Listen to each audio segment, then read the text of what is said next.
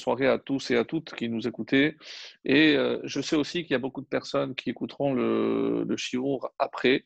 Alors, euh, par rapport à l'horaire, je pense que même en, France, on est, on est déjà passé aux deux euh, qui se lèvent. Mais j'aimerais revenir sur l'importance du mois de qui se lève très rapidement, puisqu'on va évidemment se concentrer sur la paracha. Mais vous allez voir que c'est lié aussi à la paracha, puisqu'il y a une ségoula pour le Chodesh qui se lève, de préférence, il faut toujours faire un bon repas à, à Chodesh, en souvenir évidemment des corbanotes que l'on faisait, et c'est souhaitable de manger de la viande. Alors en particulier pour le Chodesh qui se lève, c'est bien de faire donc la veille, hier soir, une bonne Seouda, et euh, il y a donc, euh, à part la Seouda, une Ségoula euh, qui consiste à lire le texte de Nishmat Kolchai. Alors c'est curieux, pourquoi le, texte de Nishmat Kolchai? Évidemment, c'est une louange exceptionnelle où on remercie Akadosh Baruch et où on demande plein, plein, plein de choses pour tout un chacun. Et comme vous le savez, il y a une règle que lorsqu'on est capable de demander, alors que nous-mêmes on a besoin de quelque chose, si on le demande pour autrui, à ce moment-là, on est exaucé. Et qui a rédigé le texte de Nishmat Kolchai?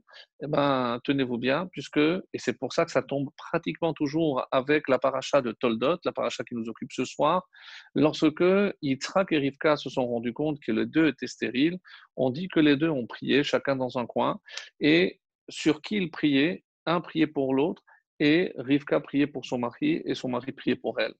Puisque euh, même si on n'a pas de test, on ne savait pas qui était vraiment stérile, mais le fait de prier pour l'autre donc a fait qu'ils ont été exaucés. Ils ont mis au monde, euh, oui, je vais vous choquer, deux tzadikim, euh, et Esav. Et je vais apporter des preuves, évidemment. Ne vous impatientez pas. Et on dit que comment on sait que ce sont eux les auteurs de ce texte Vous l'avez certainement remarqué, après, vers la fin de Nishmat Kolchai, Befi Yesharim, si vous prenez les lettres, vous allez voir qu'il y a Rivka et il y a Yitzhak. Donc, euh, dans le texte, vous, vous, verrez dans n'importe quel site et vous voyez que c'est écrit comme ça, donc euh, pas à l'horizontale, mais à la verticale. Et ceci, ceci pour nous dire que ce mois a euh, une particularité. Normalement, lorsqu'on demande à Kadosh Baruch de nous exaucer, de faire, lorsqu'on a vraiment besoin de quelque chose d'exceptionnel, donc ce qu'on appelle nous généralement un miracle, lorsqu'on demande un miracle, sachez qu'il y a forcément un prix à payer. En effet, il y a plein d'anecdotes dans la Gemara, mais je ne vais pas m'attarder. Lorsqu'on demande de nous concéder une faveur, eh ben, c'est au détriment c'est déductible de ce qui nous attendait en haut. Alors certains veulent une partie de cette récompense ici-bas, mais ce sera forcément au détriment de ce qui nous attendait là-haut. Et lorsque on demande le mois de, qui se lève, là c'est particulier. Donc on a le droit de demander un miracle le mois de qui se lève, et il n'est pas déductible de ce qui nous attend dans le monde futur. Et, mais comme toute chose, euh, il y a une condition. Quelle est la condition pour que véritablement on puisse non seulement demander pendant le mois de, qui se lève un miracle, mais pour qu'il puisse se réaliser pendant toute l'année et que on ne sait pas quand, parce qu'il y a un prix à payer. Quel est ce prix à payer? D'abord, la reconnaissance. On doit remercier Hachem pour les petites, petites choses, pour les, euh, les petits détails de la vie, parce que si on est capable de remercier pour les petites choses, Hachem nous donnera des grandes choses parce qu'il peut compter sur notre reconnaissance. Et alors, qu'est-ce qu'il faut pour éviter justement, euh, pendant tout ce mois, qu'est-ce qu'il faut éviter? De se plaindre. De se plaindre il ne faut pas émettre la moindre plainte pendant tout le mois, et ça depuis le premier jour de Rosh Chodesh jusqu'au huitième jour. Donc on entame déjà le mois de Tevet jusqu'au huitième jour de Hanouka. Parce que on sait que à, à, Kislev, pendant le mois de Kislev, il y a eu un miracle exceptionnel avec évidemment les Hashmonaïm, on en parlera, donc tout, tout, le miracle de la fête de Hanouka, et il y a eu ce dévoilement de lumière. Donc c'est resté pendant ce mois de Kislev, il y a un potentiel de révélation de lumière. Autrement dit, lorsque Hachem se révèle à travers un petit détail, pour nous, ça peut être quelque chose de grandiose, un miracle, quelque chose qu'on n'attendait pas.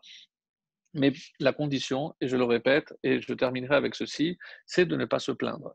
Donc, Yitzhak et Rivka nous ont donné une leçon extraordinaire, nous ont légué un texte exceptionnel qui s'appelle Nishmat Kol.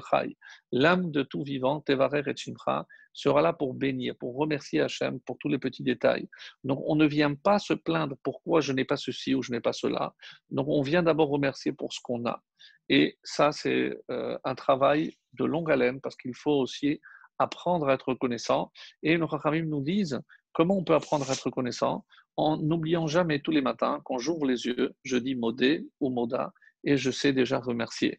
En remerciant, donc je place toute ma journée sous le signe de la reconnaissance.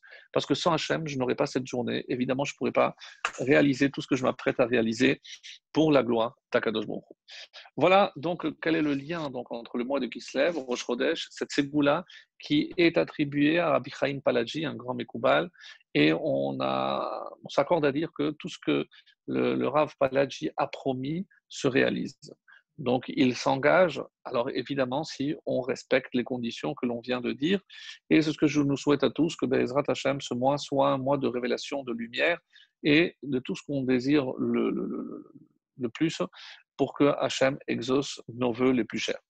Voilà pour le lien avec la paracha de Toldot. Mais lorsqu'on entame la paracha de Toldot, évidemment, on est face à beaucoup d'incompréhensions je vais les énoncer au fur et à mesure et ensuite on va rentrer peut-être dans le vif du sujet en essayant d'apporter un éclairage, euh, un éclairage qui n'est pas forcément nouveau, mais avec quelques éléments qui, oui, le sont, en tout cas par rapport à l'effort que je fais, comme vous le savez, chaque année, d'aller chercher, piocher, ce serait le mot exact, de nouveaux commentaires afin d'apporter une nouvelle lumière, cette fois-ci, dans l'éclaircissement de, des textes qui restent malgré tout un peu, un peu, on va dire, obscur. Et pour cause, euh, on a du mal et vous serez d'accord avec moi qu'avec toutes les années, euh, chaque année, on arrive donc à cette fameuse scène où euh, Yaakov se fait passer pour son frère, euh, Yitzhak est aveugle, Rivka ne parle pas à son mari, ne lui dit pas écoute, tu te trompes, c'est Yaakov qui mérite ta bénédiction. Yaakov qui, lui, titen chesed le Abraham, met Yaakov, dit le, prophète Micha, et on voit qu'il va mentir. On va essayer de s'arranger. Anochi, Aesav Bechorecha, même Rachid l'explique, non, il faut lire en deux parties. Anochi, moi je suis moi. Aesav Bechorecha, Aesav est ton Bechor. Donc, euh, alors, tu as oui ou non acheté la Bechora Et puis la question par-dessus toutes les questions, mais expliquez-moi comment j'achète une Bechora. Comment je peux acheter Ça me rappelle cette fameuse anecdote de ce monsieur qui est allé voir un rave. Il lui a dit voilà, je suis prêt à vous donner une grande somme. Est-ce que vous pouvez me, faire devenir Cohen? Alors, le rave lui explique je, mais Cohen, on l'est ou on l'est pas? Donc, ce n'est pas parce que vous allez augmenter, multiplier euh, la, somme que, que, je peux faire quelque chose. Alors, dites-moi pourquoi. ça, c'est la blague. C'est parce que mon grand-père était Cohen et mon père aussi était Cohen. Comme si, parce qu'on a de l'argent, on pense que quelque chose qui nous est dû, et c'est triste finalement, ce n'est pas une blague, c'est comme si on pouvait acquérir une chose. C'est quelque chose qui est en nous. Donc, il est né le premier ou il n'est pas le premier. Donc, comment je peux, en donnant un plat de lentilles, écoutez bien ce qu'on est en train de nous dire, qu'avec un plat de lentilles, alors voilà, et comme ça, je vais devenir moi le premier-né. Mais il y a des règles, il y a une réalité. Donc il est sorti le premier ou il n'est pas sorti le premier?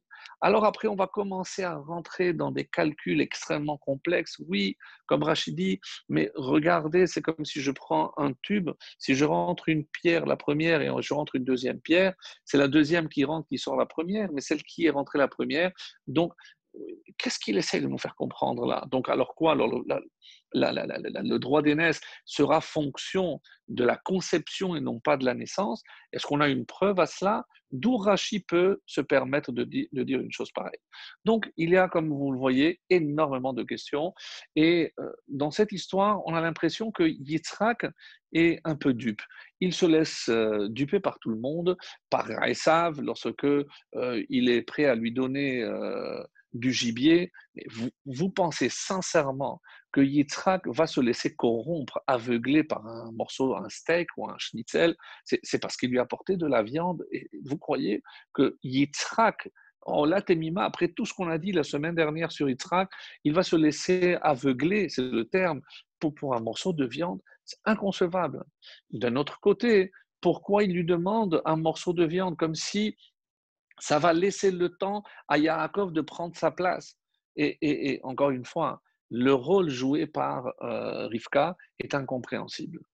Comment elle va duper son propre mari? Pourquoi elle ne va pas lui dire Écoute, mon chéri, je sais que tu es fatigué, tu ne vois pas très bien, mais je vais t'expliquer. Esav, moi j'ai grandi dans une maison de, de, voyous, on peut le dire, entre Lavanne, entre Bethuel. Donc, je vois dans mon fils, et Dieu sait si c'est mon fils et que je l'aime, donc, mais je sens que tu, tu te trompes. Tu, n'es pas en train de faire ce qu'il faut faire. Pourquoi elle ne lui dit pas? Pourquoi elle ne parle pas? On a l'impression que là encore, Rivka, elle fait tout en catimini, en cachette. Et comment elle règle toute la question? Ah là, qu'il était béni. Non, ne, t'inquiète pas. Si jamais il te maudit ou te bénir, moi je prends la malédiction. Enfin, mais qu'est-ce que ça veut dire? Que ça veut dire qu'elle, elle prend la malédiction et le, fils accepte? Mais où est. Vous savez quel âge il a, Yaakov, à ce moment-là? 63 ans. Yaakov a 63 ans. Donc, lorsque elle l'habille, elle lui met la peau, je dis, mais quoi, c'est incapable, il ne peut pas s'habiller tout seul. Regardez tous les verbes utilisés, c'est incompréhensible. Donc, vraiment, j'ai déjà, je pense, euh, semé assez de doutes, assez de questions. Mais encore une fois, ce sont des questions que nous avons tous les ans face à cette paracha. C'est une paracha extrêmement complexe. Alors, Évidemment, il y a plusieurs manières de l'expliquer et c'est ce qu'on va essayer d'aborder euh, petit à petit. Donc, on va essayer d'aller progressivement pour essayer de voir chaque, à chaque étape, on va essayer d'apporter des éclaircissements. Alors, je tiens à vous dire, je ne suis pas sûr et certain, puisque ben, Ezrat continuera à étudier cette paracha, qu'on puisse satisfaire tous les points que je viens de citer. Et un dernier point, et si, vraiment on a le temps, on le dira, comme on l'a souvent dit, Yitzhak occupe très peu de place, mais ça on a parlé la semaine dernière. Mais on va voir ici quelque chose d'assez étonnant, c'est que il euh, est un des premiers, on va dire, mais on va se rendre compte que son père aussi l'avait fait, a donné ce qu'on appelle le maaser. Il a compté combien il avait et il a vu que la, récolte a dépassé tout ce qu'il espérait puisqu'il a, mais arrive, il a 100, 100 mesures au lieu de une qu'il attendait, il en a eu 100, il a eu 100 fois plus.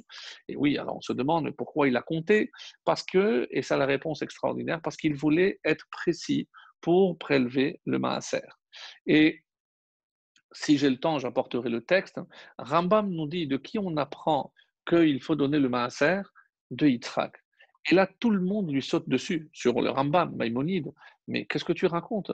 Oh, Mais tu as oublié un passage, regarde un petit peu avant, lorsque il y Abraham lui-même a dit Vaïten Maaser Mikol. Il a donné un Maaser sur tout ce qu'il avait. Donc, pourquoi Rambam subitement nous dit que de qui on apprend l'obligation de donner le Maaser de Yitzhak et le Maaser d'Abraham, il ne compte pas? Ça, ça aussi, ça, encore, ça fait partie des questions. Donc, pour l'instant, c'est vrai qu'on a beaucoup de questions. On n'a pas encore euh, quelques réponses, à part ce qu'on a pu entendre avec certains midrashim qu'on a entendus, qu'on a suivis, qu'on répète. Et encore une fois, j'aimerais revenir sur, euh, sur la paracha et on va commencer par le début. Pourquoi le début? Parce que c'est déjà assez révélateur. Regardez, voici la généalogie les engendrements de Yitzhak, fils d'Abraham. Abraham, Holid de Yitzhak. Là, on ne comprend pas très bien. Pourquoi? Parce que je ne connais pas les, fils de, de, Yitzhak. On va me les présenter. Alors, on, parle avant qu'ils naissent. Donc, ça aussi, c'est incompréhensible. Tout ça pour nous dire que c'est Abraham qui a engendré Yitzhak. Mais je le sais. Alors, Rachid nous dit parce qu'il ressemblait, etc. Très bien. Mais il y a un point exceptionnel et on peut passer à côté lorsque Rachid nous dit voici les engendrements de Yitzhak, Yaakov et Esav ha'amurim baparasha. Rachid, qu'est-ce qu'on aurait fait sans toi? Je répète parce que c'est assez ahurissant. Qu'est-ce qu'il nous dit? Vous savez qui sont les engendrements de Yitzhak? C'est Yaakov et Esav dont on parle dans la paracha. Alors laisse-moi découvrir. Je ne me rappelle pas que j'ai lu l'année dernière, je ne sais pas qui sont les enfants d'Israël. Alors, laisse-moi découvrir. Peut-être que moi aussi, je veux un peu de surprise. Donc, qu'est-ce que Rachid nous apporte ici comme renseignement? Incompréhensible. Alors, Sifteh Chachamim, qui sont les commentaires de, sur Rachid, sans que là, il y a quelque chose, qu'est-ce qu'il est venu nous apprendre Rachid? Et il nous dit, Ve'ele Mosif. Pourquoi on commence par Ve'ele? Parce que chaque fois qu'il y a Ve'ele, c'est pour rattacher à ce qui précède. Et qu'est-ce qu'on a vu? Chez Abraham, on lit Tzadik Veracha. Et là, on s'éloigne un petit peu. Qu'est-ce que on veut essayer de comprendre ce que Rachid est venu nous dire? De la même façon, on a parlé de et Abraham a engendré un tzaddik, Yitzhak, et un rachat, Ishmaël. On va, on va dire comme ça. Car Yitzhak, Oli Tzadik Veracha, eh bien Yitzhak, Ve'ele, lui aussi comme son père, il va avoir un Tzadik et un Racha. Ve'im Tomar, Ve'amay Magdim, Lirtov Toledet Yitzhak, Kodem Shenoldu. Alors, d'accord, alors laisse-moi découvrir, ils ne sont pas encore nés. Généralement, les Toldot, on me dit à la fin, et voici les engendrements, donc on me présente, mais je les connais déjà. Et il répond la chose suivante Shenoldu, Shelotim Tzabish Ardurte. Donc, c'est la première fois, et on trouvera dans aucun autre endroit, dit où on nous donne le nom des descendants avant qu'ils soient venus, qu'ils soient nés. Et il propose une réponse Veyesh Lomar, Dekatavkar Kimiyat Bebeten Raoui Likrot Otam Toldot. Et on va voir dans le début que euh, quand Rivka sent un tiraillement, donc elle va tout de suite consulter son gynécologue. À l'époque, c'est la, yeshiva de Shem Ever, et on va lui dire donc la réponse qui va lui être donnée, comme quoi elle aura deux, entités distinctes. Donc on essaye de s'arranger. Mais j'aimerais revenir sur la fin de la paracha de la semaine dernière, sur un détail exceptionnel où on peut passer à côté. Et cette fois-ci, c'est pas mais c'est Baal par quoi on a terminé? On a terminé par euh, Ishmaël. Donc on a descendu vers El Toldot Ishmael. Donc la lecture de la fin de la paracha de Sarah, on va euh, nommer tous les, descendants d'Ishmaël. Et euh, à la fin, on nous dit Alpene Kolechav Nafal. Et face à tous ses frères, il est tombé. Balatourim. Usmichle ve'ele Toledot Yitzhak le Balatourim nous propose une autre explication. Alors, ça ne se rapporte pas au début de la paracha, mais il faut aller chercher à la fin de la paracha de la semaine dernière. Et il dit, l'Omar, qu'est-ce que, ça vient nous dire? Pourquoi on termine ici avec Ishmaël et tout de suite après, fait Eletoledot Yitzhak. Voici les descendants de Yitzhak. Et il nous révèle quelque chose d'exceptionnel, comme seul le Balatourim sait le faire. Ishmael lorsque Ishmaël tombera Be'acharit Ayamim à la fin des jours, notre époque, Az Yitzmach ben David, alors germera ben David, le fils de David, Shehu Mitoledot Yitzhak. Incroyable. On nous dit que David est de la descendance de Yitzhak. C'est très rare qu'on parle de Mashiach et qu'on l'attribue à Yitzhak. Mais je ne l'avais pas dit la semaine dernière parce que je le réservais pour cette semaine. Mais on comprend que qui ata avinu, pour ceux qui se rappellent du cours de la semaine dernière, lorsque on a dit que c'est Yitzhak, le vrai père, celui qui prendra notre défense, eh ben, c'est grâce à lui qu'on aura le Ben David. Alors, finalement, si on regarde bien Rachid, qu'est-ce qu'il veut dire, à part l'explication de Sifter Haramim, il y a un chidouche. Normalement, comment il aurait dû dire Rachid, Yitzhak, voici les descendants, Yaakov, c'est ce qu'il dit, Ve Esav. Mais il fait passer Yaakov avant Esav.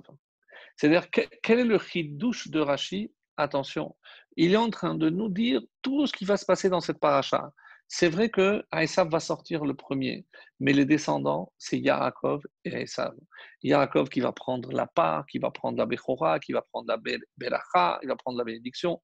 Donc, c'est comme s'il nous annonçait tout ce qui va venir dans cette paracha.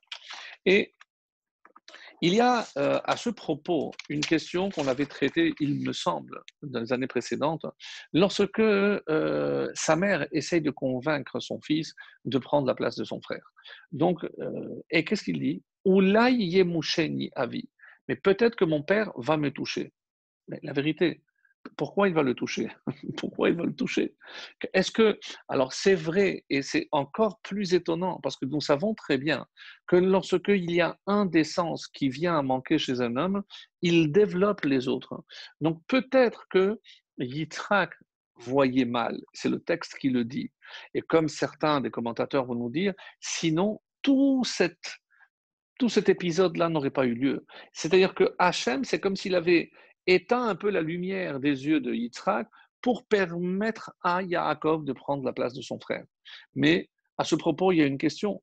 C'est-à-dire lorsqu'il rentre et il commence à lui parler et il commence à lui dire comment ça se fait que tu rentres très, très tôt? Il lui dit voilà Hachem, il m'a permis pour pouvoir te servir. Et là, il a, il commence à avoir un doute. Pourquoi? Alors, on est obligé de dire, comment se fait-il que dès qu'il a ouvert la bouche, donc il ne craignait pas de parler devant son père. Ce qu'il craignait, c'est que son père le touche. Pourquoi? Alors, on est obligé de dire que Yaakov et Esav avaient la même voix. Quand on dit Hakol Kol Yaakov, c'est pas la voix, c'est l'intonation, c'est le son de la voix. C'est-à-dire qu'on apprend ici, et comprenez pour la suite que je vais développer, que c'est un point essentiel. Pourquoi? Parce que quand euh, Yaakov va prendre la place de son frère, et qu'est-ce qu'il cherche? On a dit à usurper. Mais pour Yaakov, il est en train d'aller contre sa nature. Il est extrêmement difficile de mentir à son propre père. Et il le fait apparemment éhontément, en disant Anochi. Alors on va s'arranger, on va dire oui, mais si j'admets qu'il a acheté la Bechora, alors oui, je peux concevoir que lorsqu'il dit c'est maintenant, je suis moi ton fils Bechor, j'ai pris la place de Esav. Donc est-ce que ça suffit? Est-ce que ça suffit pour dire qu'il va mentir à son père? Mais quelle valeur peut avoir une bracha qui est usurpée? À la fin, il a réussi à duper son père. Il a eu la bracha. Mais, somme toute, mais quelle valeur peut avoir une bracha lorsque je pense que je donne à quelqu'un d'autre? Donc, il y a là énormément d'incompréhension. Donc, ce que je voulais dire par rapport à cela, c'est que au départ, et c'est ce qu'il faut comprendre, et vous comprenez que dans Sifter Hachamim, on dit que dans le ventre, les deux étaient pareils. Mes amis, si je dis que les deux étaient pareils, je ne peux pas encore prétendre qu'il y a un tzaddik et un rachat. On l'avait souvent dit les années précédentes, en prétextant, rappelez-vous, qu'on disait qu'il y a un qui était attiré par la Avodazara et l'autre par l'étude par la yeshiva. Oui, mais je ne peux pas dire que c'est le rachat. C'est clair que le Yetzerara, comme dira la Gemara, eh ben, il arrive à la naissance. Donc, comment je peux prétendre que dans le Yetzerara, alors il y a une réponse assez étonnante, dit oui, mais quand il s'agit d'un couple euh, si particulier, alors on peut imaginer que déjà dans le ventre, ils étaient spéciaux. Et c'est une réponse que je vais essayer d'apporter et de détailler. Mais sinon, eh ben, il voulait faire comme Abraham. Rappelez-vous, Abraham a brisé les idoles. Donc, il fallait un homme d'extérieur et un homme d'intérieur. Ishtam, comme nous dit le Ben Ishraï, Ishtam, les Sophétévot, c'est Shin et même Shem.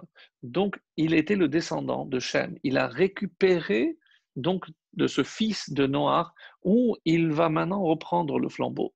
Ishtam, c'est celui qui reste à, l'intérieur de la tente. Mais il faut que quelqu'un sorte pour changer le monde. Donc, il fallait aussi un Ish il fallait un homme des champs. Et ça, évidemment, c'est ça. Donc, pour revenir à cette, euh, à cette proposition, donc comment imaginer que Yaakov, et on va procéder par ordre, comment Yaakov pouvait imaginer d'acheter le droit d'aînesse Est-ce que sous prétexte qu'il était le premier conçu, alors ça lui donnait le droit de? Alors, c'est comme ça qu'on va essayer de répondre euh, à cette question par rapport à un Gaon de Vilna très connu, un Gaon de Vilna qui traite dans une autre paracha. Et de quel paracha il s'agit? De la paracha de Kitetse. Dans la paracha de Kitetse, il y a un passage euh, assez étonnant que je vais vous lire directement en français pour gagner du temps. Si un homme a deux épouses, l'une aimée et l'autre haïe, et qu'elle lui ait donné des fils, la femme aimée et la femme haïe. Donc, elle a un enfant de chacune d'elles. Et que le fils aîné soit celui de la femme haïe. Donc, c'est la femme haïe qui a accouché apparemment le premier. Ce sera au jour où il fera hériter à ses fils ce qu'il aura, donc c'est bien, il ne pourra pas donner le droit d'aînesse au fils de la femme aimée avant le fils de la femme haïe qui est l'aîné. Donc tu ne peux pas changer, on ne peut pas changer une réalité. Il y a ici des règles, c'est la Torah, c'est la vérité. Donc pourquoi? Car c'est l'aîné, le fils de la femme haïe, qu'il reconnaîtra pour lui donner le double, la double part, de tout ce qui se trouvera chez lui, car c'est lui les prémices de sa vigueur première. On a comme si la Torah se sent l'obligation de rajouter quelque chose, d'expliquer pourquoi c'est comme ça.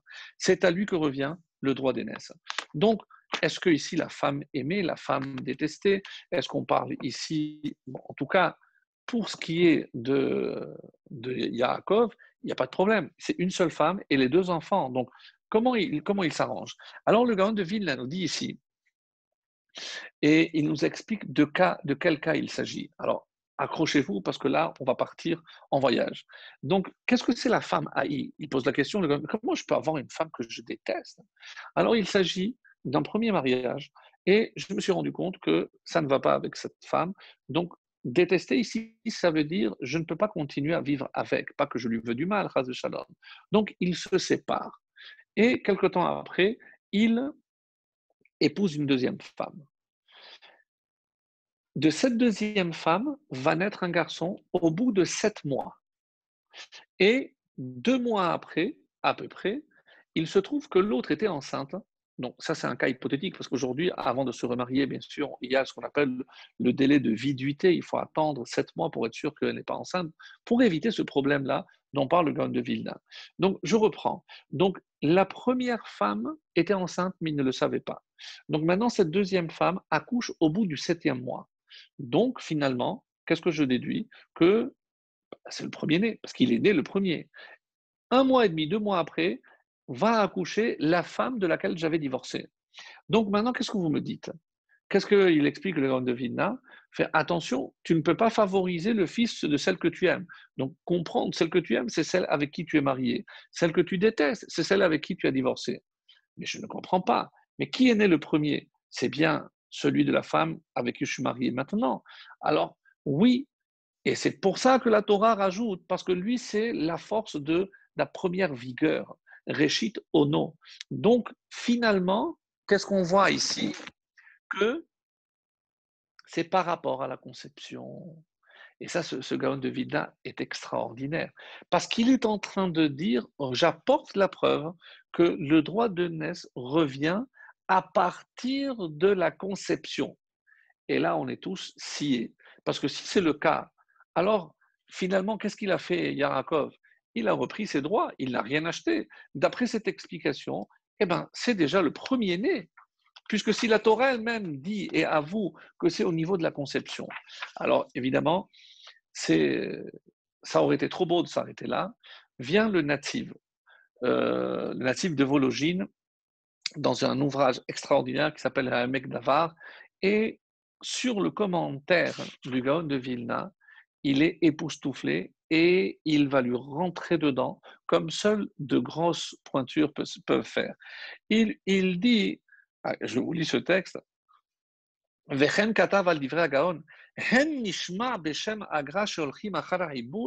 qu'on est en train de dire? Que d'après le Gaon de Vilna, on va d'après la conception.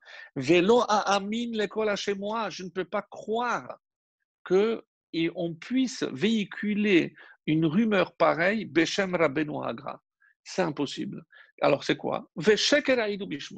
On a rapporté en son nom quelque chose qui est mensonger. Et il a résolu le problème. Donc, comme on, dit en hébreu, pour ceux qui étudient, Hadra Kushta Ledurta. Donc, si finalement je pensais détenir une réponse extraordinaire grâce au Gaon de Vilna, vient le native et il me casse tout. Donc, finalement, je n'ai pas de réponse. Alors, je suis perdu. Alors, quoi? Alors, il y a un problème. Alors, j'ai encore le même problème, comment il a racheté, etc. Et là, écoutez bien, parce que c'est euh, une réponse qui est euh, de, Rabbi Meir Yechiel, mais Ostrovza. Ne me demandez pas qui c'est, parce que je n'ai pas eu le temps d'aller chercher, mais en tout cas, c'est en son nom. Et qu'est-ce qu'il dit? Rak, c'est vrai qu'en temps normal, c'est d'après la naissance. Mais ici, Ici, on parle de, de Yaakov et de Esav. Nikberet ha-bechora alpi mishen notzar kodem, heve omer Yaakov Avinu. Lui, il résout le problème. Comment on va régler la question du Gaon de Vilna et de, de du Netiv c'est clair, c'est formel. La halakha, elle est formelle. Je ne vais pas d'après la conception. D'ailleurs, je ne comprends pas ce Rachid qui dit que le premier qui est à l'intérieur, c'est celui le premier qui a été conçu, donc il a le droit. Donc, de toutes les façons, encore une fois, même gynécologiquement parlant, donc c'est pas un tube, c'est, on sait très bien. Et c'est pour ça que je vais apporter un, texte du Zohar pour revenir et apporter encore un élément supplémentaire sur Yaakov et Esav, encore quelque chose qu'on n'a jamais fait, en tout cas que moi je n'ai jamais dit. Donc je conclus en disant, en temps normal, d'après la halacha, le premier-né, c'est celui qui naît à la naissance. Mais quand il s'agit, et vous rappelez-vous de ce qu'on a dit dans Sifte Chachamim, qu'ils sont déjà spéciaux. Comment la Torah elle-même parle Et les Toldot, ils ne sont pas encore nés? Oui, mais parce que dans, dans le ventre de la mère, ils sont déjà une entité particulière. Donc ça va très bien avec la réponse de, cet amour qui nous dit, eh bien, à ce moment-là, donc, et je résous tous les problèmes. Je ne suis pas en train de dire qu'il a racheté, parce qu'on ne peut pas acheter. C'est une réalité mais par rapport à ce que Yaakov a compris, que comme lui, il était le premier, et attendez, parce que comme il savait que pour Aïsav, il allait dire non, c'est moi qui suis sorti le premier, donc c'est moi le premier. Qu'est-ce qu'il a essayé de faire? Il a essayé de le retenir, parce qu'il savait, savait qu'il allait y avoir un problème avec ça. Il voulait sortir lui le premier pour éviter toute discussion. Donc, pas que le premier conçu soit aussi le premier sorti, et on aurait résolu la question du de Vina, la question du Netiv, et tous les problèmes auraient été résolus. Donc, comme si Hachem avait voulu, non, ça ne doit pas se passer comme ça. Alors, pourquoi ça ne se passe pas comme ça? Pourquoi ça doit être compliqué? Pourquoi les choses doivent être tellement complexes? Alors vous allez me dire, oui, mais dans la vie, vous comprenez, ce n'est pas un long fleuve tranquille, il y, a, il y a des impératifs, il y a... Oui, mais alors là, euh, j'ai trouvé une réponse. Moi, j'ai adoré. Parce que il y a ce qui vient d'Akadosh Baruch comme par exemple la Bechora, je, je n'ai pas le choix, c'est comme ça que ça vient. Mais il y a aussi la part que moi je dois apporter, même en sachant que ça vient du ciel. Et je vais apporter, alors ici, euh, dans le texte que j'ai sous les yeux, on nous dit, et ça c'est vrai, pour deux domaines exceptionnels, c'est la Torah. Si je dis que c'est la Torah, noter la Torah, c'est Hachem qui donne. Alors ça y est, oui, mais je dois moi l'acquérir. C'est moi qui dois faire l'effort, c'est moi qui dois étudier. Donc si c'est Hachem qui donne, oui, mais moi, c'est comme s'il y avait donc une partie qui vient d'en haut, mais moi aussi je dois aller vers le haut. Et il y a deux choses que je dois acquérir comme ça, c'est aussi la terre d'Israël. Si depuis Abraham, Hachem nous promet cette terre, donc comment se fait-il qu'on a passé plus de temps en dehors que dedans? Parce que je dois la mériter. Ce n'est pas parce qu'Hachem la donne que c'est quelque chose qui va de soi. Je dois lutter pour la mériter. Alors, et j'ai envie de rapporter un autre exemple, c'est le zivoug. Le qui préoccupe tellement de, nos jeunes aujourd'hui, comment je sais, comment je vais savoir? Alors, on va le rassurer en disant, tu sais, bat kol il y a une voix céleste qui dit telle âme pour telle âme. Donc finalement, qui décide? C'est écrit, c'est Akadosh Baruch Oui, mais moi, je dois, comme l'image est très forte dans le langage de nos maîtres, c'est comme si quelqu'un doit aller chercher une Aveda. C'est comme si j'ai perdu quelque chose, et eh ben, je vais parcourir, c'est quelque chose de précieux, et eh ben, je ferai des kilomètres, je ferai tout le nécessaire pour récupérer ce que j'ai perdu. Donc, c'est ce qu'on appelle en hébreu la hishtadlut. C'est l'effort personnel. Mais si de toutes les façons, c'est déjà décidé d'en haut, oui, mais ça ne suffit pas. Parce que dans les choses importantes de la vie, Dieu veut nous faire prendre part. Et ça, j'ai trouvé ça tellement beau. Plus une chose est importante, et c'est aussi pour nous un principe d'éducation. Lorsqu'on veut faire un cadeau aux enfants, il suffit pas de venir lui dire voilà et lui donner un cadeau. Non. il faut qu'il le mérite, il faut qu'il fasse un effort pour que, moi de toute façon, j'ai le cadeau, je vais lui donner, mais qu'il sente aussi qu'il l'a mérité, que c'est quelque chose pour laquelle il a lutté. Parce que je vais évidemment plus apprécier ce qui vient d'en haut lorsque moi je me donne ce mal. Donc, finalement, qu'est-ce qu'on est en train de dire? Même si Yaakov, toi tu es le Bechor, et la preuve c'est que tu vas recevoir la Bechora, mais il faut que tu luttes. Et dans cette lutte, il aura peut-être la plus difficile à mener. C'est laquelle? Aller contre sa nature. Lui qui est le émet, attendez, mais comment le, symbole du émet sur terre, Titan émet les Yaakov, comment, eh ben, c'est quoi son épreuve? Je vais choquer, c'est servir Dieu par le mensonge qu'est-ce qu'on va raconter? Rav, c'est pas possible. Alors, euh, je peux mentir comme ça, même si c'est pour le bien. Évidemment, il faut faire attention. On avait donné l'exemple de euh, Abraham lorsque on lui annonçait qu'il allait avoir un enfant. Sarah qui a rigolé parce qu'elle a dit mais mon mari est vieux. Et qu'est-ce que Hachem a dit à Abraham? Elle a rigolé en prétextant qu'elle est vieille. C'est un mensonge. Oui, parce que rappelez-vous un vieux cours qu'on avait donné. Il y a la vérité d'un côté il y a la paix de l'autre. Donc, quelque part, dans ce monde, pour l'instant, elles sont incompatibles. Donc, pour la paix, je peux sacrifier la vérité. Donc, c'est un petit peu peut-être ce qu'on est en train de voir ici. On a vu avec euh, la paracha de Tetzavé, où Moshe, qui représente le Emet, Moshe Emet, s'efface pour laisser la place à son frère Aaron, au Rev Shalom, qui représente le Shalom. Donc, il y a forcément un sacrifice à faire. Ici, Yaakov Avino doit aller contre sa nature. Mais plus important pour moi de, tout ce que nous on est en train de dire, c'est que quelque part, c'est ça le mérite. C'est que tu veux la Bechora, même si officiellement du ciel, elle t'appartient, mais tu dois lutter pour l'avoir. Parce que tous ces efforts que tu vas faire, à vote, Siman Labanim. Donc, tout ce que Abraham va faire pour acquérir la terre, il va payer le prix fort, etc., c'est pas pour lui, c'est pas que pour Sarah, c'est pour tous les descendants. Donc, on a ici un exemple flagrant de ce que la Torah conçoit à travers l'effort qu'on doit fournir sur terre. Ce n'est pas parce que, et l'autre exemple que je voulais donner, c'est le Shabbat. C'est Hachem qui sanctifie le Shabbat. Alors qu'est-ce que moi je fais tous les vendredis soirs? Je prends et je dis Mekadesh à Shabbat, mais qu'est-ce que j'ai fait? De toute façon, le Shabbat, il est déjà sanctifié par Hachem. Oui, mais pour que toi tu le mérites, c'est toi qui dois le sanctifier. Et comment? Par le douche, par un bon repas, par etc. etc. Donc, c'est encore une fois, c'est comme une complémentarité. Même si ça vient d'en haut, mais il faut aussi qu'il y ait un élan qui vienne d'en bas.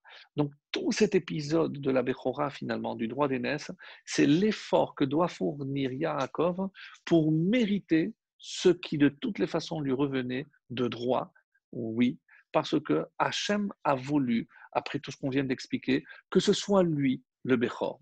Donc ça, c'est un premier point que euh, je considère pour moi euh, très novateur, très très fort, très beau. Et ce n'est pas tout. Ce n'est pas tout. Parce qu'on a encore par rapport à l'attitude de, de Rivka, on n'a pas expliqué pourquoi elle a agi de la sorte. Comment se fait-il qu'elle ne soit pas allée voir son mari tout simplement pour lui dire écoute mon chéri, tu es en train de te faire duper. Tu sais, savent, moi, j'ai de l'expérience dans le domaine. Je sens qu'il est en train de te faire une entourloupe.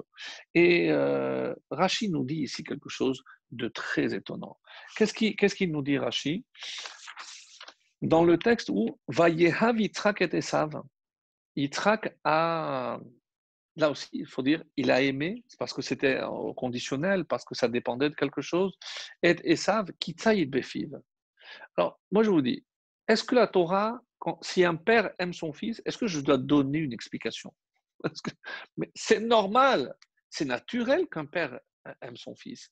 Alors, la preuve, c'est que Verivka, Orevet et Yarakov, on ne nous a pas dit pourquoi, comme s'il y avait besoin d'une raison. Non, c'est ça qui, qui, qui, est grandiose, parce que finalement, quand je dis qu'il aime, ben, c'est tout à fait normal, c'est ce qui est naturel. Donc, lorsque c'est l'inverse qui apparemment ne serait pas logique, et qui Befiv, alors euh, nous donne ici une explication très étonnante. Qu'est-ce qu'il dit? Taïd Befiv, parce qu'il chassait avec sa bouche. Rashi, la pour chasser, Veleramot et Aviv Befiv. Et il trompait son père par la bouche, Vesho Alo, en lui posant quelle question Papa, comment on peut faire le maaser, je reviens donc au maaser, du sel et du foin?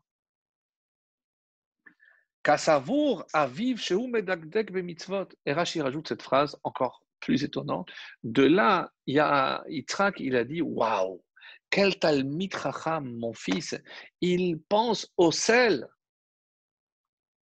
tout le monde sait que le sel n'est pas quantifiable, donc on ne prélève pas le, le, maaser sur le sel, mais on va aller plus loin. On sait très bien l'attachement que Esav avait à son père Abraham. Soit parce que déjà dans le ventre de sa mère, il voulait faire comme son grand-père, battre, vaincre, détruire les idoles. Donc, et croyez-moi, lorsque je dis que l'idole de Esav, c'était son père, le jour où il est allé tuer Nimrod, c'est parce qu'il a demandé à son papy Papy, qui est l'homme qui t'a fait le plus de mal sur terre? Je dis ben, écoute, c'est le roi Nimrod. Depuis que je suis jeune, il a voulu me jeter dans la fournaise. Papy, attends, je m'en occupe. Rachid dit que ce jour il est revenu du champ, il avait fait tous les, toutes les avérotes, dont le meurtre qu'il avait tué, eh ben, il a tué Nimrod. Il venait tout content dire Papy, je t'ai vengé. Il arrive, qu'est-ce qui se passe? Ben, Papy est mort. Quoi J'ai fait tout ça pour rien Donc, Esav, et pourquoi il était mort Pour ne pas voir, dit le texte, comment Esav allait mal tourner. Mais oui, mais c'est lié. Si je dis qu'il a mal tourné lorsqu'il a vu que pour lui, cette idole que représentait Abraham. Et donc, Abraham, lorsqu'il a fait le maaser, qu'est-ce qu'il a fait? Vaïtel maaser mikol.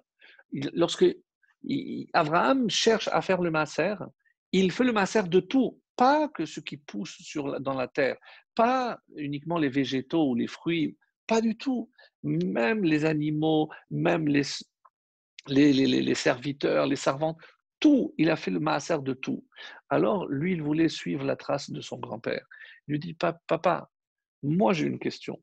Si, évidemment que le sel en tant que tel n'a pas de valeur. Mais imaginons que je mets le sel dans un plat qui coûte très cher. Alors maintenant que le sel a acquis une importance, est-ce qu'il ne faudrait pas prélever le foin en tant que nourriture pour les animaux, mais lorsque je vais fabriquer par exemple un toit, des briques, etc. avec, donc évidemment que maintenant il acquiert de l'importance. Est-ce qu'il ne serait pas judicieux de prélever la dîme même après, même si en tant que tel ça n'a pas de valeur Donc on voit que la question n'est pas aussi bête. Donc on, voit que le désir de Esav, et c'est vrai qu'on a tous tendance à le montrer comme un, tordu, un rotant. Euh, le seul souci, c'est de mentir à son père, etc. Non, peut-être qu'il avait un vrai souci. Alors, c'est vrai qu'il il va mal tourner. Mais pourquoi? Pourquoi ça va être comme ça? Alors, à ce propos, et là j'ai un texte formidable, nous savons, parce que c'est une notion que nous avons déjà vue ensemble à plusieurs reprises, euh, que le rôle des avot, c'était d'être métaken, de réparer la faute de Adam et de Chava. D'ailleurs, rappelez-vous de ce fameux Arizal où on avait dit qu'on a repris l'histoire. Rivka, c'est Chava. Donc, euh, Yaakov, c'est Adam. C'est pour ça que Adam a écouté Chava et il a fauté, il a mangé. Maintenant, la réparation de Yaakov, c'est d'écouter sa mère qui est la réincarnation de Chava, et de faire même ce qu'il ne comprend pas, c'est prendre la place de son frère. Et qui est Esav? Eh ben, celui qui empêche de tourner en rond, c'est-à-dire le Nahash. Donc on a tous les personnages principaux. Mais ce n'est pas sur ce détail-là que je voulais m'attarder. Nous savons que, et c'est comme ça que c'est rapporté au nom du Shla Hakadosh, Rotabrit, il nous dit, écoutez bien, Yaakov et Esav, chacun représente, et c'est pour ça que c'est très compliqué, mais, à notre petit niveau, chacun représente un arbre. Yaakov, c'est Aetz HaChayim.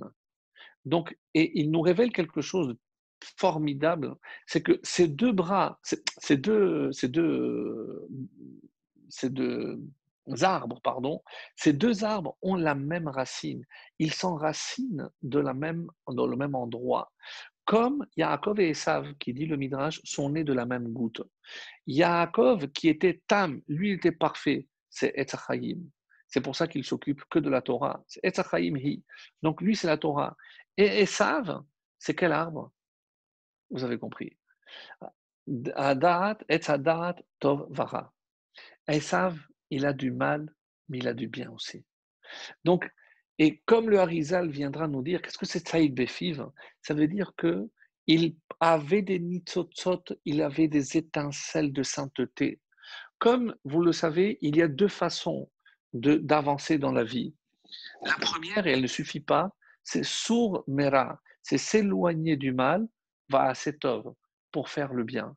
Faire le bien, c'est Yaakov. Lui, il est déjà parfait, il est déjà dans l'attente de la Torah, il est ce qu'il faut, vraiment ce qu'il faut. Comme euh, Shem, et d'ailleurs Ishtam, on avait dit que c'est Shem, tout est parfait. Et qui doit faire le vrai tikkun?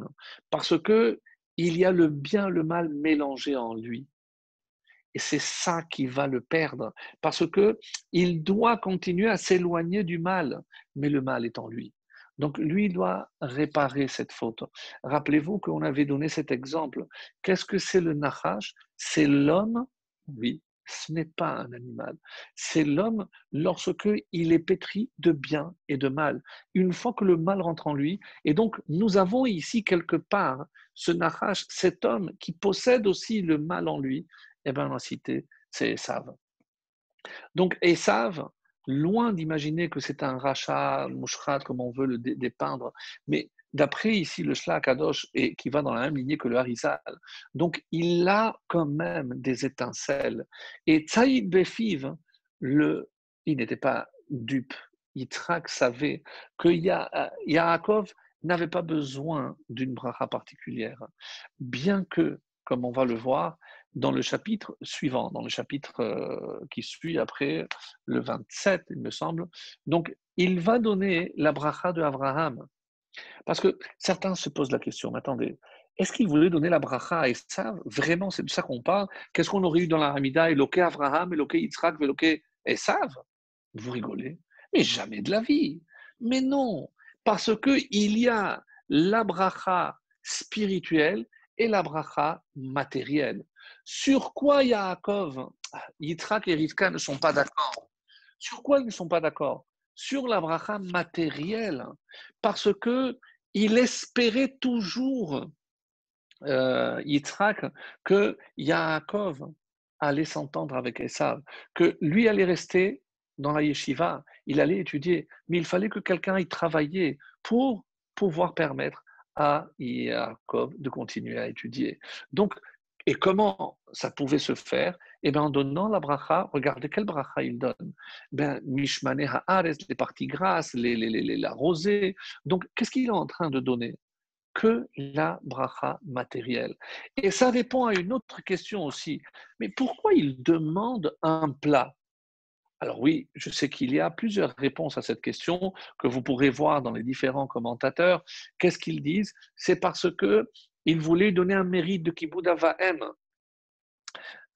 Et pour lui permettre de faire une mitzvah, comme ça, la bracha allait, il allait la mériter. Certains d'autres disent non. Pourquoi il a demandé? Parce qu'il faut être rassasié, parce que quand on est plein, on est dans la joie et pour donner la bracha, il faut être dans la joie. Il y a plusieurs explications, mais d'après ce qu'on vient de dire, il y a ici une très très belle et qui peut être la plus simple. Donc, qu'est-ce qu'on est en train de dire? Qu'est-ce qu'il faut pour la bracha? Il faut un support.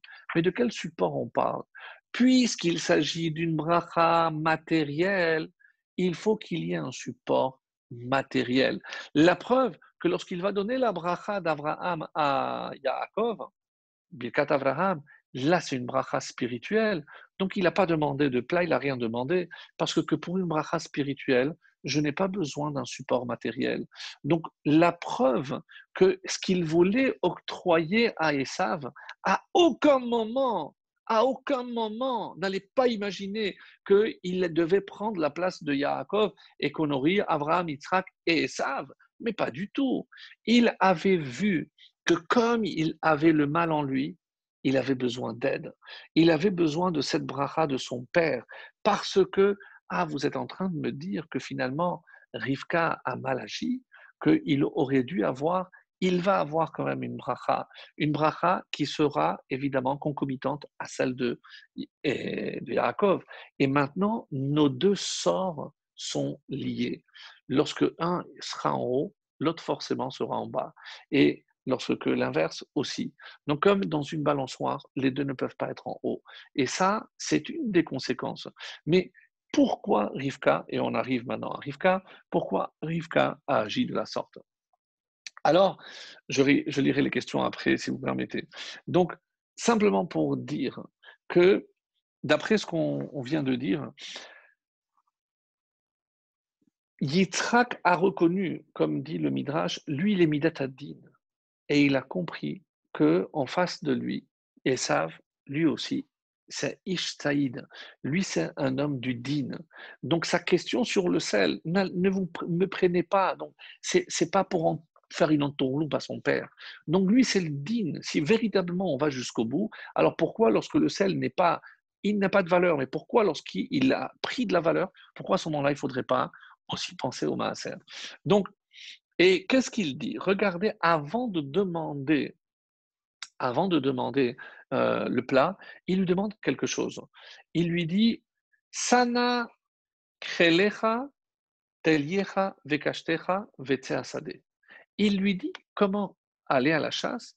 Prends chelecha, donc tes, instruments, teliecha, ce qui, pend, vraisemblablement l'épée, kashtecha et ton arc, et tseasade. Alors, il y a un midrash dans Bereshit Rabbah qui nous dit on a ici quatre éléments les instruments, l'épée, l'arc et sortir dans les champs. Et le midrash fait un parallèle avec les quatre exils. Oui. On a déjà vu depuis le début Bereshit, Tohu al donc on a vu déjà les quatre exils. Mais ici, Keliecha Zubavel, je vous lis, c'est le midrash, Teliecha Zumadai, Kashtecha Zeyavan, Tseasade Ze Edom. Mais quel, rapport? Parce qu'il commence Ve'ata et maintenant. Et de là, on a la preuve que Yitzhak n'était pas aussi aveugle que l'on veut le croire. Et Ata, nous dit ici le Rav Sharer, que chaque fois qu'il y a le mot Ata, c'est pour induire à la Teshuvah. Dans ces mots, Ve'en Ata ela lashon Teshuvah mon fils, si tu fais tes chouvas, si tu arrives à te débarrasser de tout ce mal, mes descendants n'auront pas à subir les quatre exils. Si Esav avait fait tes chouvas, si Esav avait compris le message de son père, s'il avait pu dominer le mal pour faire vaincre le bien, et il aurait réparé le rôle du Nahash dans le Gan Eden, évidemment, on serait, on serait peut-être pas ici. Mais pour que l'on comprenne que qu'est-ce qui se passe au niveau de Rivka, Rivka a compris que tout l'espoir de Yitzhak, et évidemment qu'il ne s'est pas trompé Yitzhak, il y aura un personnage, un descendant de, de Esav, parce que par Edom et Moab, qui va descendre route à Moabite, et rappelez-vous le, le fameux Balatourim, ben David. David, qui est lui aussi un petit peu à l'instar de Esav. Il est un homme de guerre, il est roux, il est sanguinaire, et, mais en parallèle, il a réussi à vaincre le côté du mal pour que ne règne que le bien. David est le prototype même de la réparation de Esav. Donc Yitzhak n'était pas aussi loin de la réalité, de la vérité. Il espérait peut-être voir en Esav le premier David. Oui, mes amis. Parce que si Esav avait réussi à vaincre le mal qui était en lui, comme on l'a vu par rapport au, au Hakadosh, parce que lui incarnait cette arme du bien et du mal. Donc il fallait que les deux, les deux se complètent. Le rêve de Yitzhak, et c'est peut-être qu'il était aveuglé par ce rêve, c'est de voir les deux frères s'entendre à la perfection, faire, faire en sorte que lui, l'homme des champs, l'homme qui va travailler, eh ben, il pourra maintenir celui qui allait continuer à étudier. Est-ce que c'est une utopie? Eh bien, pour Yitzhak, qui est déjà, rappelez-vous, dans le Olam Haba, Olam des athées, c'était sa vision, la vision qui est en train de se réaliser, mes amis. Sur quoi tiennent tous les yeshivot qui existent aujourd'hui en Israël? Pourquoi il faut qu'il y ait des gens qui, oui, travaillent Il y faut aussi des gens qui aillent à l'armée. Vous allez me dire, oui, pourquoi on ne peut pas faire les deux? Parce qu'il y a Aetz et il y a Aetz Adat Tovara. C'est sûr qu'il est plus dangereux d'être confronté au mélange du bien et du mal, parce que dans la yeshiva, ça ne veut pas dire qu'il n'y ait pas de tentation, évidemment, mais on est plus protégé, on est plus à l'abri. Mais attention, ne croyez pas que ce frère qui se bat à l'extérieur, que Esav qui se bat à l'extérieur, eh ben, il est en train de se battre pour moi aussi, moi qui suis peut-être assis devant Magmara. Donc, ce rêve de Yitzhak, mes amis, il est en train de se réaliser. Et grâce à, tout ce qui, Aetz Chayim Ba, c'est un arbre de vie pour ceux qui la soutiennent. La Torah, pour ceux qui continuent à l'étudier. Donc, il me reste encore un point, si vous me permettez. Je n'ai pas vu l'heure. Euh, tu me diras. Et le, dernier point, c'est l'attitude de Rivka. L'attitude de Rivka et comment elle va s'arranger pour que, pour que Yaakov accepte. Vous êtes face à l'homme de la vérité. Et qu'est-ce que vous êtes en train de lui dire? Mon chéri, va prendre la place de ton frère et va dire à ton père que tu es Esav. Comment c'est possible? Comment imaginer que Yaakov, lui, va accepter, même si ça vient de sa mère. Donc, comment imaginer un seul instant que Yaakov va aller contre sa nature? Comme on l'a dit, c'est parce que c'est peut-être là sa véritable épreuve. Est-ce que ce n'est pas là qu'on attend Yaakov pour voir comment il va réagir? Alors, il y a une étude très intéressante, comme je vois qu'on a encore un peu, de temps. Je, vais vous donner quelques détails qui prouvent que Rivka est très très forte. Donc elle va, elle, a suivi la discussion entre Yitzhak et son fils Esav. Qu'est-ce qu'il a dit? Voilà, je, je, je, suis en train de veiller, je ne sais pas le jour de ma mort. Lorsque Rivka va répéter à Yaakov, elle ne va pas dire ça parce qu'elle va éliminer tous les points qui risquent de, euh, de constituer euh, une pierre d'achoppement avec, avec ce qu'elle voulait faire, avec son projet. Donc, chaque fois qu'elle pense qu'il y a une possibilité que Yaakov s'attrape à cela pour euh, écarter ce projet, elle, elle va l'éliminer. Parce que s'il va dire, ah, je ne sais pas, alors pourquoi c'est urgent? Pourquoi tu me demandes de faire ça aujourd'hui? Ve'ata, et maintenant,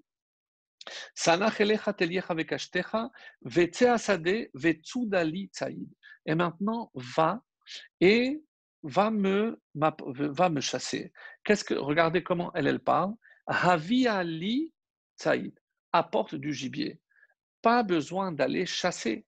Donc, parce que sinon on va dire, moi je ne sais pas chasser. Donc, elle élimine encore une fois tous les arguments. Ensuite, va selimat amim Fais-moi des plats comme je les aime. Qu'est-ce qu'elle, elle dit à son fils Va selimat amim. Fais-moi un plat. Parce que si elle avait rajouté comme j'aime, alors il aurait dit, moi je ne sais pas ce qu'il aime. Parce que c'est Esav qui a l'habitude de, de nourrir. Et de là, on apprend quelque chose d'exceptionnel. C'est que Esav a aussi un mérite sublime, c'est que c'est lui qu'on cite toujours comme exemple de Kiboud Avaem.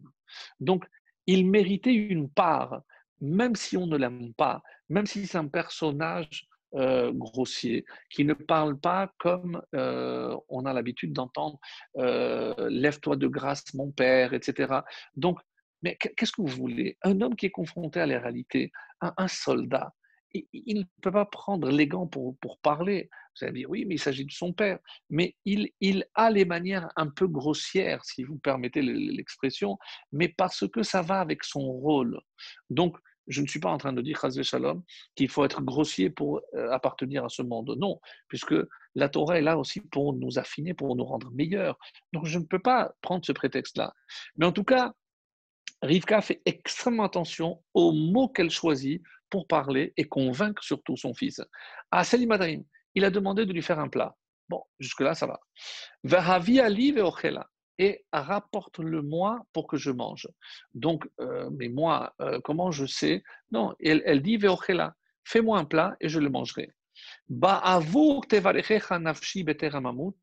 Afin que je puisse te bénir avant de mourir. Ça, c'est ce que Yitzhak dit à Esav. Comment elle, elle dit? Écoutez bien.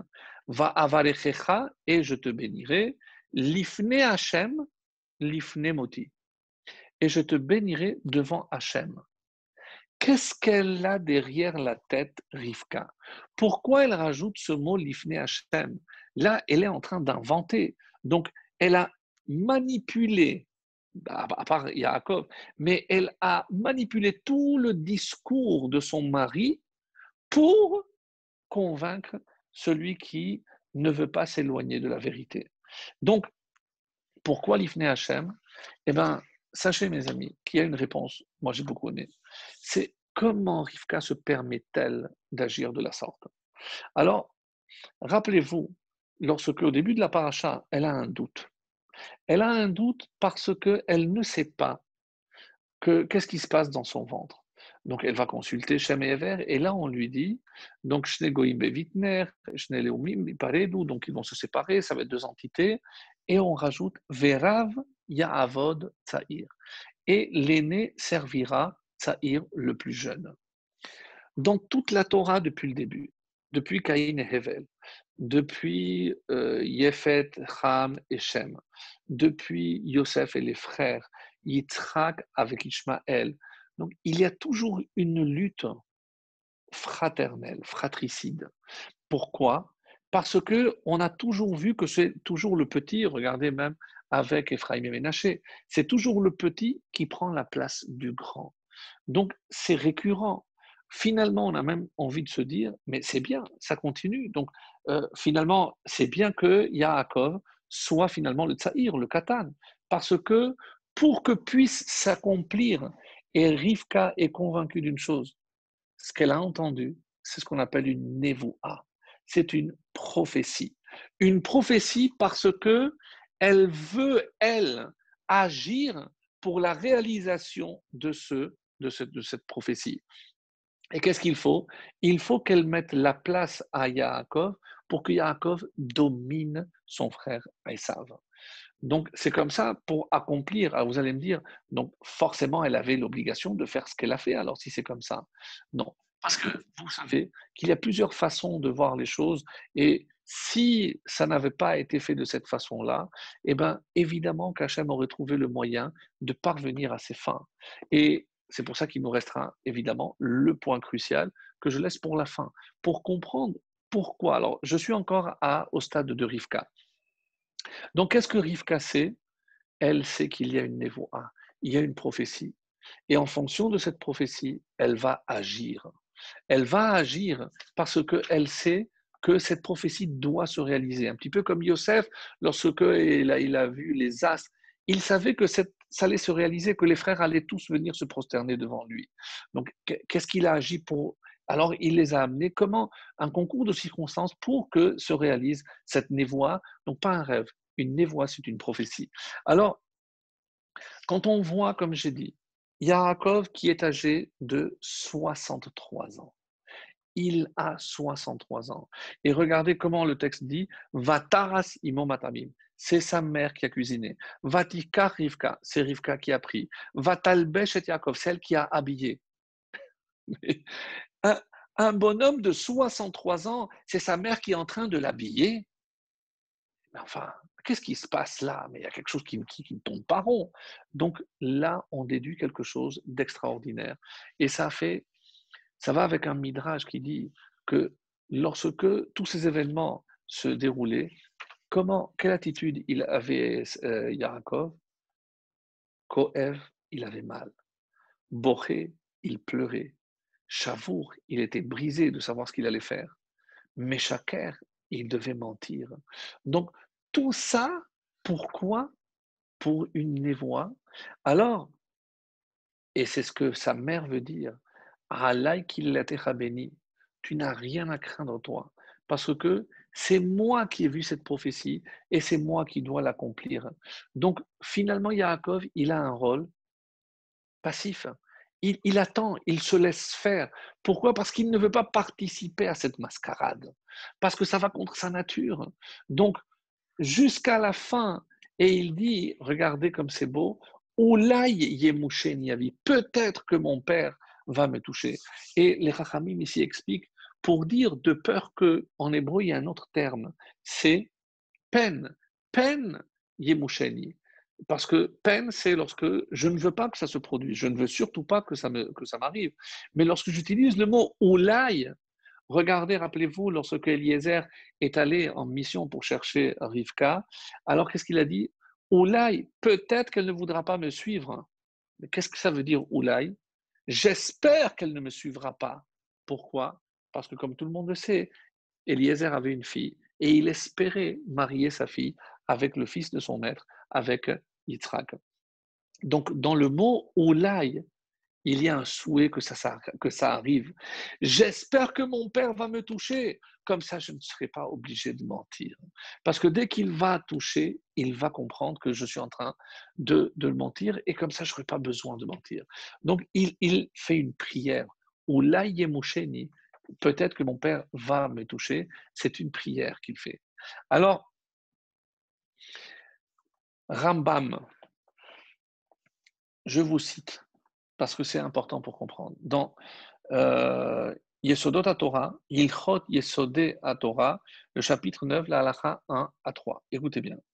Davar varour ou mefouraj, c'est une chose claire. Batora, shehim mitzvah omedet leolam ou me'alamim. Il est clair que chaque mitzvah dans la Torah est une mitzvah qui tient, parce que la Torah est éternelle, chaque mitzvah est éternelle. Donc je ne peux rien changer et je ne peux jamais imaginer que ça va changer. En donc elle ne va pas changer, je ne vais rien retirer et je ne vais rien rajouter. La mitzvah de la Torah, elle est telle qu'elle. Bien. matin, de là tu apprends. Chez un navi davar que un navi, un prophète, n'a pas le droit de venir innover, dire non, maintenant ça va être comme ça. Parce que si un navi vient et te dit non, maintenant tu n'as pas besoin de faire ceci, alors on a vu ce que Esav va donner, puisque pour nous, Esav est le prototype de la chrétienté. Comment, lorsque il va commencer à changer un temps soit peu, eh bien, ça va s'éloigner et ça n'a plus de rapport. C'est comme s'il avait déraciné l'arbre et c'est un autre arbre. Même si certains maintiennent que c'est euh, c'est le même tronc, c'est une branche, ça n'a plus rien à voir. Si un avis vient, un prophète, et nous dit, attention, la première des choses à faire, c'est vérifier que c'est un vrai navi. Et c'est pour ça que un navi,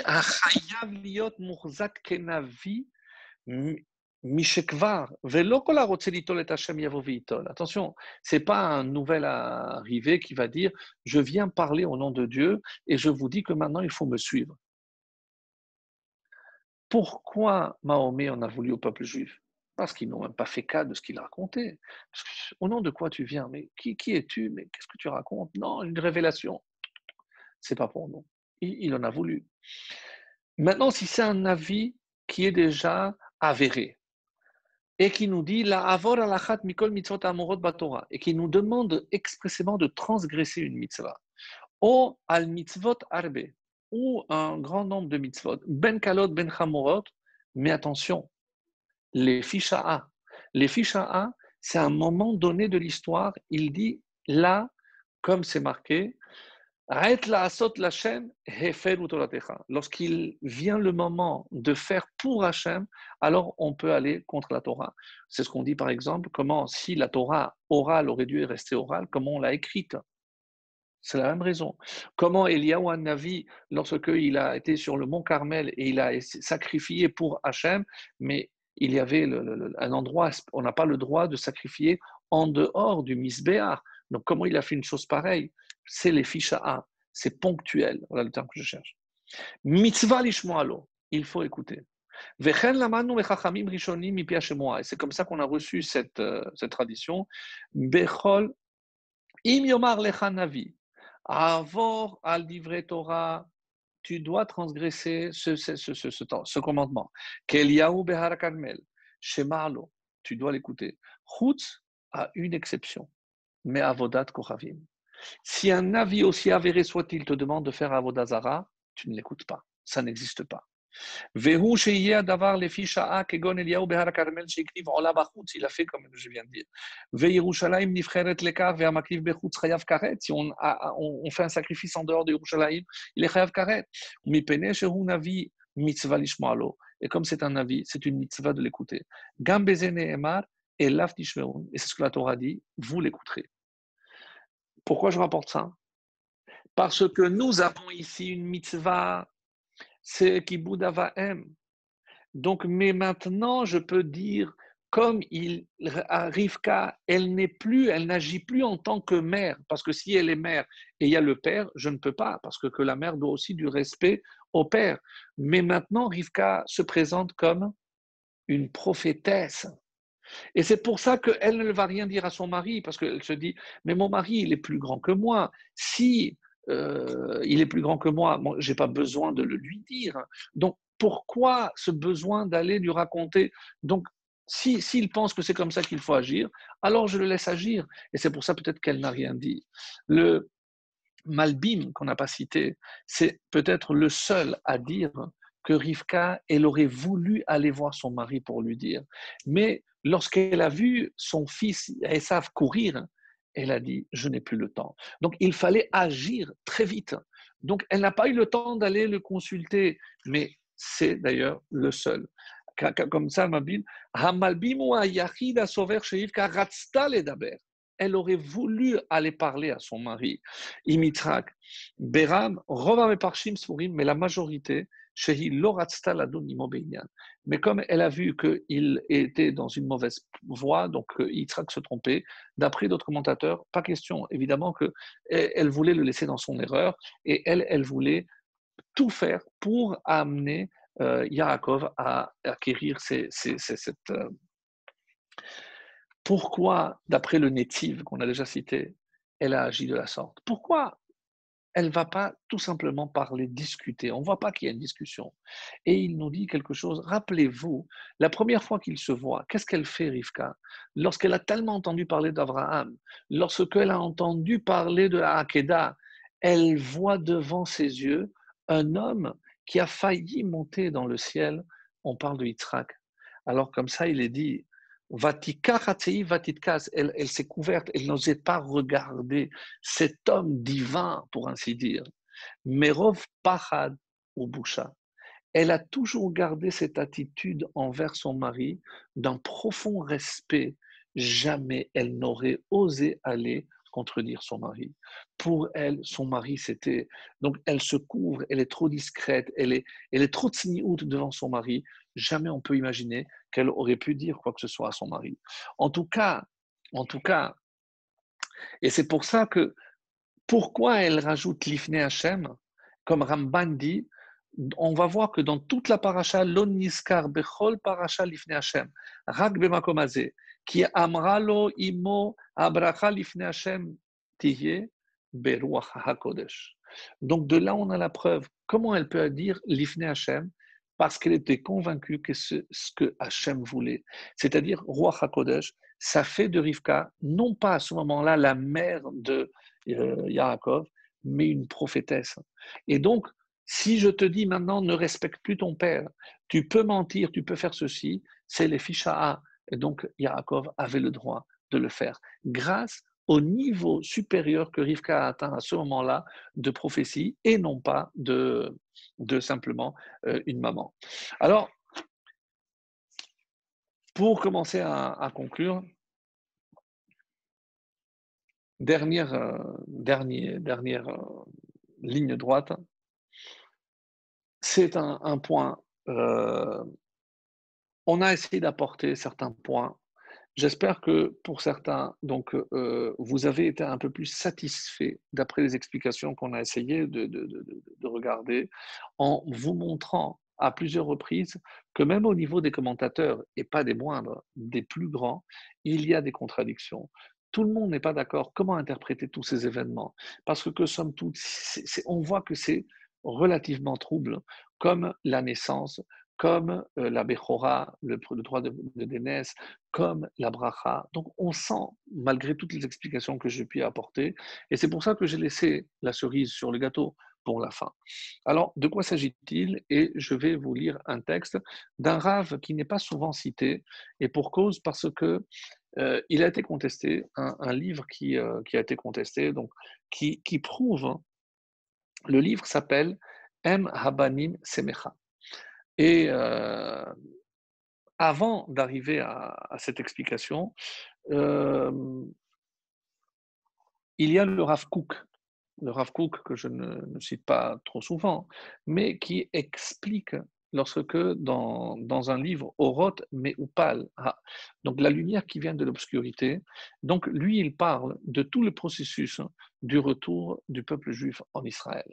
Donc, pourquoi ça ne s'est pas fait On va d'ailleurs tellement que c'est encore contesté jusqu'à aujourd'hui. Pourquoi ça ne s'est pas fait de manière claire? Pourquoi il a fallu que ce soit quelqu'un avec une barbe mais sans kippa qui fasse ce rêve du retour en Israël?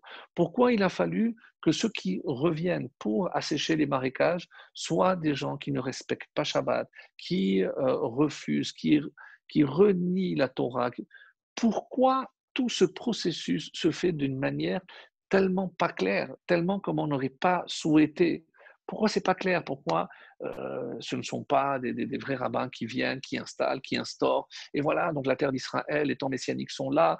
Oui, euh, Chagatzmaout, pas Chagatzmaout. Donc, pourquoi c'est pas clair? Pourquoi c'est pas clair? Alors, il y a un point qui dit la chose suivante. Tout ce qui touche Mishpachat Amelucha, la famille royale, la famille princière, on aurait dit, et le Mashiach, tous les événements qui touchent ces deux choses-là sont toujours entourés d'événements qui sont très troubles. On pourrait dresser la liste, mais comme l'heure avance, donc on pourrait dresser la liste, regarder l'ancêtre de, David, ben déjà route à Moabia, mais Moab, mais, c'est un inceste. Je, prends l'autre branche, Yehuda, il, va avec Tamar sans savoir, en pensant que c'est une prostituée. Mais qu'est-ce que c'est que, que ça? Et le Mashiach va germer de tout. C'est une idée déjà qu'on avait, on avait, on avait abordée. Mais pourquoi ici? Parce que, et ça, ça ferme la boucle. Quand je dis Ben David, Shehu Mitoldot Yitzhak, c'est-à-dire que Yitzhak ici est en train de préparer l'avènement du Mashiach. On a du mal à faire la connexion parce qu'il y aura tellement plus de temps, mais tout ce qui touche les descendants de Yitzhak, forcément, on parle ici de l'apparition des étapes, des différentes étapes du Mashiach. Et on ne déroge pas à la règle. Qu'est-ce qu'elle nous dit cette règle? Eh bien, c'est comme s'il fallait envelopper tous ces événements de, de couches, mais je vais lire les mots parce que sont très très forts. Et j'ai trouvé que c'était une très belle conclusion pour notre cours de ce soir. Et il dit Mevoar besifre mekubalim. Dans les livres des Mekoubalim, il est clair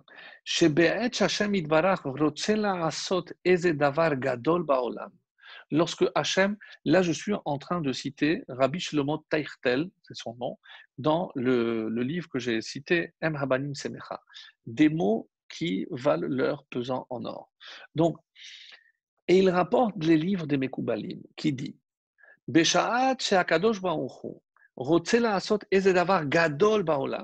il s'apprête à faire une chose grandiose dans le monde. Grandiose, c'est pour l'humanité tout entière, à travers le peuple juif, bien entendu. Qui touche les couches d'en haut, céleste, Vela Tartonim Ba'aretz, et aussi la dimension ici-bas terrestre. Az Hashem Itbarach, qu'est-ce qu'il fait Hashem Itbarach Mais Atef Davarze, il enveloppe, il couvre Bekamamine Itufim avec différentes couches, va afilu Beemtsaim She'enam Naim, même des fois par des voix qui ne sont pas forcément agréables. Ve'od, et encore plus, Hem Ke'orim, elles sont moches, elles sont dégoûtantes. Pourquoi? Pour que n'interviennent pas la, mesure de justice et les accusateurs. Parce que si jamais ça avait été fait ouvertement, donc Yaakov prend la place sans entourloupe, sans passer par des tricheries, tout droit, tout chemin. Le, peuple juif vient en Israël, tout, tout est beau, tout est. Si tout est fait Bepombi, règles, les quatre règles. Donc l'accusateur dit hop, hop, hop, hop, où vous allez Moi je suis là, vous ne méritez pas. Et on aurait eu la midat hadin qui serait venue pour empêcher cet événement. Alors, je sais que vous êtes en train de vous poser la question, mais enfin, Minatadin, mais, mais Hachem, oui, mais Hachem a créé des règles dans ce monde. Et il ne peut pas nous demander d'accomplir et de respecter des règles s'il ne respecte pas. Donc, Midatadin, c'est la justice. C'est quelque chose que nous avons créé par nos actions. Donc, s'il il y a des accusations, si on doit payer pour quelque chose, alors forcément, alors on doit payer. Mais Hachem veut notre bien. Donc, qu'est-ce qu'il fait Hachem? Pour endormir le Satan, parce que le Satan ne peut pas s'imaginer que de tous ces événements qu'on est en train de lire et comment Yaakov il va voir là, bon, d'ici ne sortira rien de bon, parce que c'est le sheker qui est devant. C'est comment imaginer que le sheker. Alors, rappelez-vous toujours que dans le mot émet, il y a la première lettre de l'alphabet, la dernière, et lorsque je prends les lettres finales, combien il y en a en tout? 22 plus les 5, 27. 27, si je prends la lettre médiane, qui est le même précisément, combien de lettres j'ai avant? 13. Combien de lettres j'ai après? 13. 13, c'est la valeur numérique de Echad. Il y a un seul. Donc, il y a une seule vérité. C'est vrai, il y a une seule vérité que je ne peux pas sacrifier. Parce que, et c'est ça, c'est, ça le. Emet On sait très bien que dans les trois, parce qu'il y a trois lettres, mais il y a aussi trois étapes, c'est celle du milieu qui est la plus solide parce que celle qui relie. Donc, encore une fois, on l'avait dit, Abraham et Yaakov, qui c'est qui le relie? C'est Yitzhak. Donc, le fait de dire que Yitzhak ne voyait pas, ben, c'est pas pour que, on en dit, parce que comme ça, tous ces événements ont pu euh, se dérouler. Non. Mais parce que ne voit pas le présent, il voit le futur.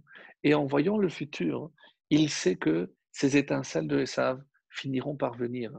Et cette étincelle, cette véritable lumière, ce n'est autre chose que la lumière Oro Shel Mashiach. Donc, toute cette paracha traverse, et c'est pour ça que le nom Toldot, les engendrements, mais quel engendrement? Mais on parle ici comme le Balatourim l'a dit depuis le début de ce shiur, c'est les Toldot de Yitzhak qui sont le Ben David. Et cette lumière, petit à petit, est en train de grossir. Et Bezrat Hashem, qu'elle nous illumine en ce mois de lumière, en ce mois de, véritablement miracle, avec le mois de Kislev qui commence, et que nous soyons tous méritants de voir la lumière du Mashiach dans le Beth Amikdash Bekarov. Amen.